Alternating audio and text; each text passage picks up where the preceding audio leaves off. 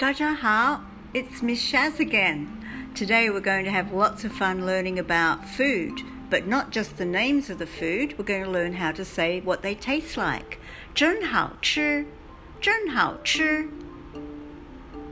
真好吃 means it tastes really good. So the name of the book is 真好吃. It's book 6. So if you can find book 6 you can read along with us. 真真 means really.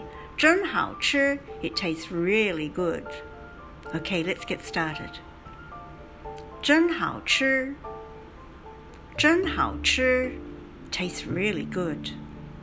Okay, turn over the page. Number 1正酸正酸 Number two 好甜 Number three 正苦 Number four 好辣 Number five 真咸 Number six 好香 Number seven 真好吃真好吃 It tastes good.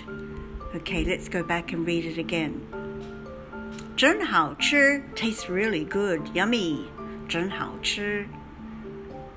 Let's look at the first one. 真酸酸，ooh sour，好甜，sweet。真苦，bitter， 好辣，hot spicy。真咸，salty，好香，ooh smells so good。真好吃，真好吃，冰淇淋真好吃吗？对了，真好吃。So now, when you eat some food, you'll be able to say, is it 酸酸 mmm, very sour, or is it 苦 bitter mmm, is it 甜甜 is sweet, Or is it la, la, spicy? Okay, I'll see you next week. 再见，拜拜。bye bye.